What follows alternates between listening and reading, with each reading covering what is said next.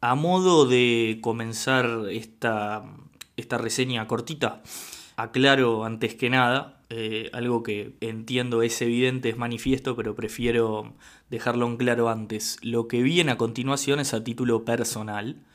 Es mi visión, mi opinión, creo que, pienso que, para mí que, ¿ok? Entiendo que con aclararlo al principio va a ser suficiente. De ahora más lo que, lo que les quiero contar es mi visión de las cosas o cómo deberían ser este, en materia de libertad de expresión las cosas. Lo dejo claro para tratar de evitar caer en la reiteración de, que es mi opinión y demás. Eh, entiendo que está claro. Respecto al tema del nombre de este capitulito, eh, me interesó siempre. No soy el, vamos a decir, la cuenta más eh, profunda o más contundente a la hora de dar opiniones de los grandes temas. Eso también es una postura, de hecho. Pero no crean que el tema no me interesa. Eh, para mí es, muy importante, me interesa mucho y en los últimos días hubo un par de hechos que, me hicieron tratar de, de, rearmar un poco esta breve editorial este, en virtud de, las circunstancias de los últimos días. Para ser claro, eh, me refiero principalmente a dos hechos que voy a utilizar como detonante. No quiero tratar de hablar tanto de los hechos en sí, lo van a ver a continuación. Primero que nada, creo que Diego González, Diego de la Mesa de los Galanes, de Masterchef, eh, que también es muy activo en redes sociales, en Twitter hizo una burla sobre una policía petiza de del petiza, mira, ya me estoy riendo yo, de que ingresó al operativo del CONCAR en el que se requisaron cuchillos, teléfonos y un montón de cosas más. Y eso generó un montón de, críticas y agravios. Eh, y ni que hablar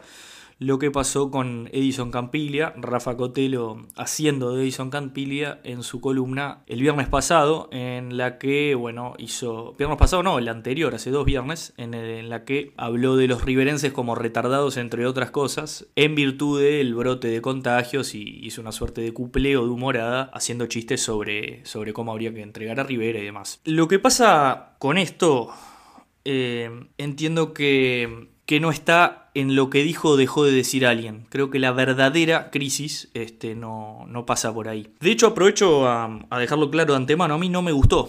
Este, no, no fue un comentario que me pareciera divertido, no es un comentario feliz, ni para los riverenses, ni para nadie que le toque de cerca una situación de discapacidad y, y entienda que retardado es un insulto con todos los problemas que, puede conllevar. Tampoco me hizo gracia el comentario de Diego respecto, si bien creo que es un poquito menos grave, tampoco me hizo gracia respecto de, la mujer policía. No, no me divirtieron. Eso es una cosa, este, pero reitero, la verdadera crisis no, no está ahí. Acá está el próximo punto. Así como no me hizo gracia, entiendo la ofensa o el derecho a sentirse ofendido de los riverenses o de cualquier individuo en general. Este, pero acá está el punto, les decía, ¿qué, qué pasó acá? ¿Qué sucedió? En este revuelo la libertad, creo que sucedió. Sucedió la libertad de expresión, alguien dijo algo, a muchos no les gustó, respondieron, se manifestaron, también ellos en su derecho. El autor se disculpó, aclaró que, estaba en un personaje, que no lo sentía así, que ese personaje es una satirización o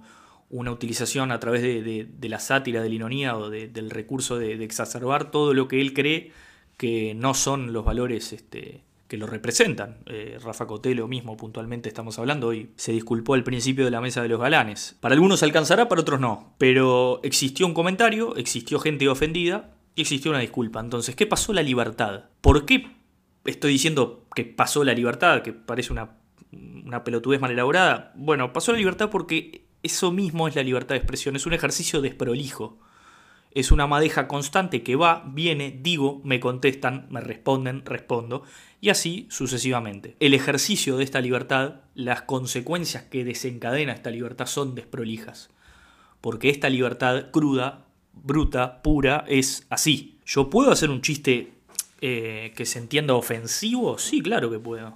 Eh, ¿Debo hacerlo? ¿Corresponde? Eso me parece que queda a criterio de cada uno. Ahora bien, ¿corresponde denunciar a alguien por esto? ¿Corresponde una denuncia penal por los hechos acaecidos como bien sucedió hacia todos los integrantes de la mesa de los galanes? Yo creo que no. ¿Por qué no? Por la sencilla razón de que para denunciar este comentario entiendo que tendría que o difamar a alguien o incitar al odio. No creo que ni que difame ni que incite al odio, quizás de lo que está más cerca, pero no incita al odio. Nuevamente, lo que dije al principio. Estos son los límites a la libertad de expresión. Eh, así lo entiende nuestro ordenamiento y fuera de que tengo que acatarlos, eh, porque es la ley, los comparto, sí. Si hay algo parecido a un límite en la libertad de expresión, entiendo que es eso. Pero después, después, después de esto, ¿qué pasa? ¿Por qué hay, digamos, tanto barullo? ¿Por qué grabo esto si es cosa de todos los días hacer un comentario? Que esto genera una respuesta que no gusta, pedir las disculpas del caso y así sucesivamente. ¿Por qué? Porque el problema es otro. Porque yo entiendo que la fractura, que la crisis no pasa por este mensaje, no pasa por estas respuestas, no pasa por la denuncia. La denuncia no pasa por lo que dijo. Pasa por un problema más profundo, que lo único que hace es desnudarse un poquito más cada vez que este tipo de cosas suceden. El problema acá pasó por el emisor, Acá está el problema. El emisor hace que los bueno pero salgan de todas las trincheras. Bueno, pero no dijiste nada de bueno, pero ¿por qué no te reís de bueno? Pero te enojas acá y no te enojaste con. Nos hace a todos parecer una suerte de adolescente discutiendo con la profesora o con el director a ver quién tiene la última palabra, ¿no? La denuncia tiene directa relación con el emisor. La denuncia no es una denuncia desde, entiendo, nuevamente, entiendo, la ofensa de muchos riverenses.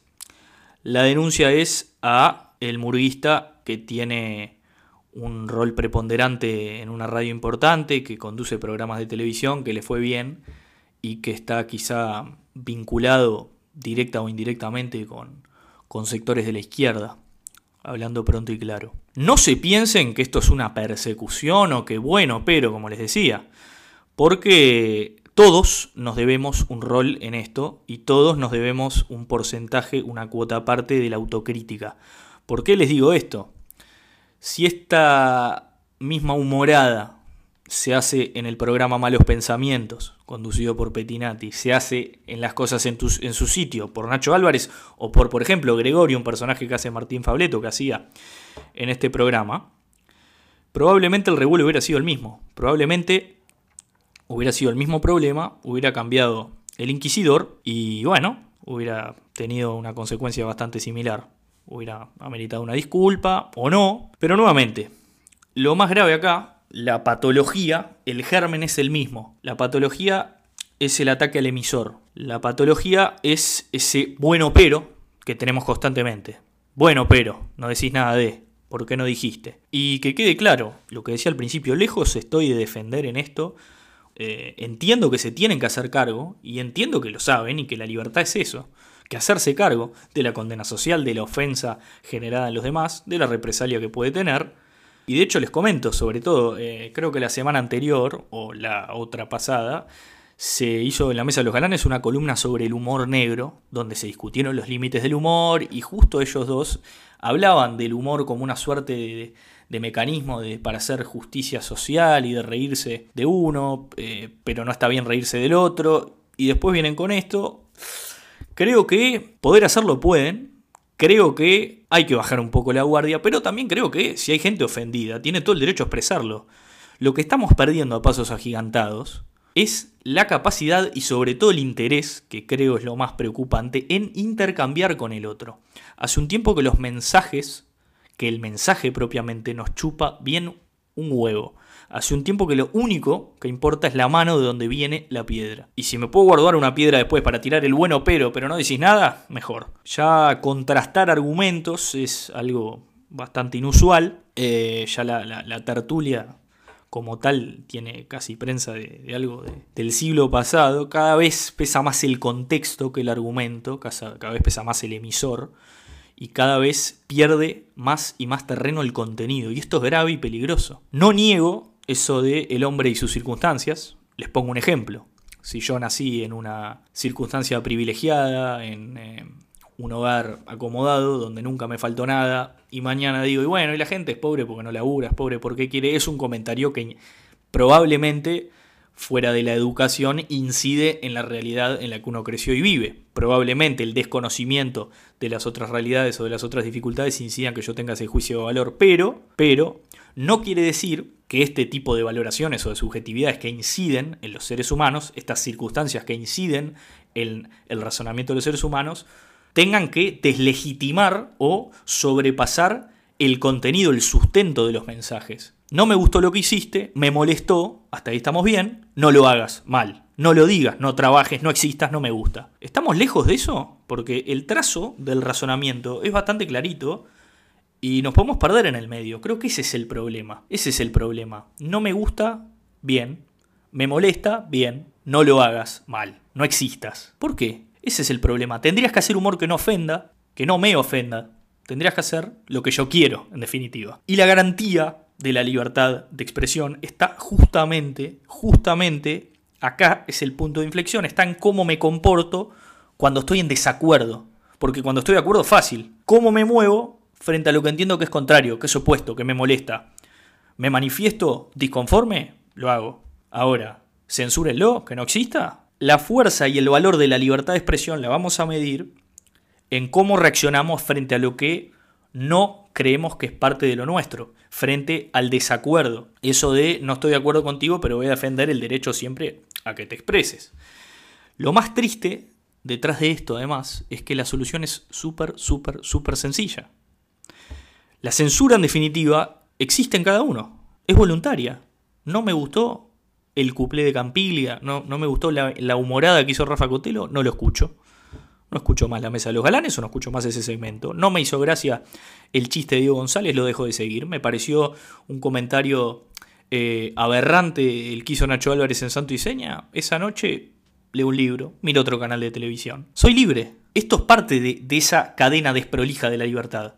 Que cuando digo que es desprolija, no la estoy criticando, no estoy diciendo que es mala, estoy diciendo que es una suerte de, torbellino que pasa en el que no hay un orden establecido. Pero dentro de ese caos, yo qué sé, soy libre también. Me entero, me molesta. Manifiesto, esto me molesta, esto no me hizo gracia. Bien, eso es parte de la rosca también. ¿Cómo se ordena entonces este caos? ¿Cómo, cómo podemos eh, asegurarnos de que la gente no se sienta ofendida a la hora de hacer chistes, que entienda que el humor es justamente bajar la guardia, reírse un poco.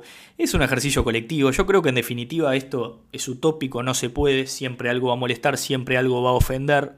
Creo que el humor muchas veces ofende, no tiene por qué ofender.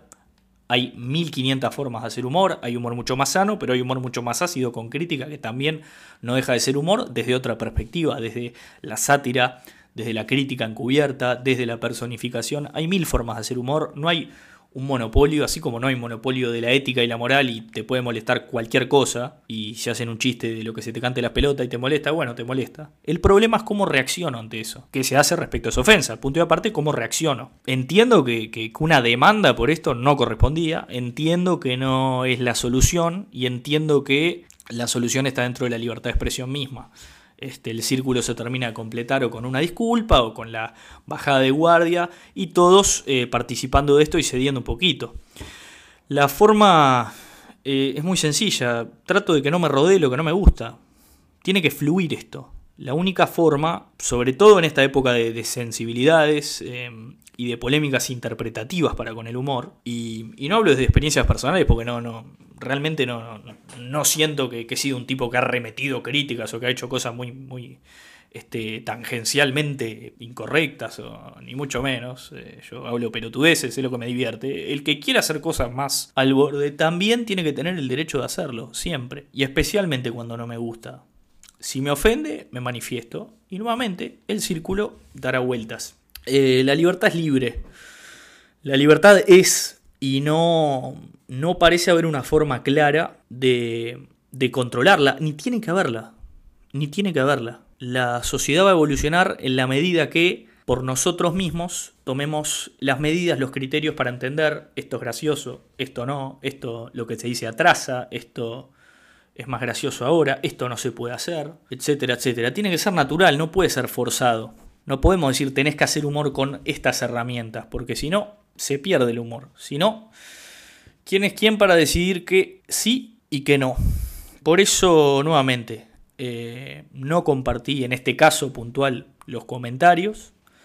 Entiendo que este, fueron comentarios fuertes, pero que se han dicho cosas peores y que con las disculpas del caso este, se podría entender que son personajes que arremeten contra todo. Este, y que no, no, hubo un sesgo personal hacia el departamento de Rivera o lo que sea, pero entiendo el enojo perfectamente. Las medidas eh, judiciales no, no las entiendo y me parece que, que ese no es el camino.